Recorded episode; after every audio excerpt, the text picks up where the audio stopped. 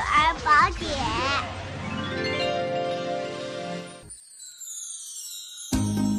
大家好，我是天津和睦家医院儿科张先喜医生。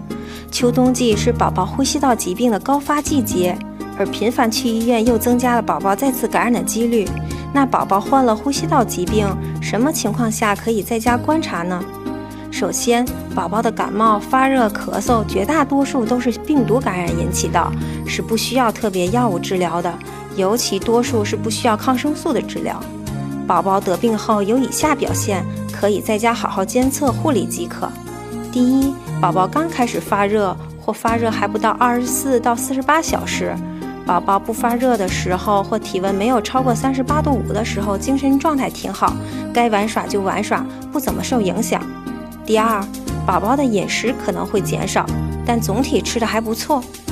第三，宝宝发热会反复，但使用退热剂后体温能明显下降。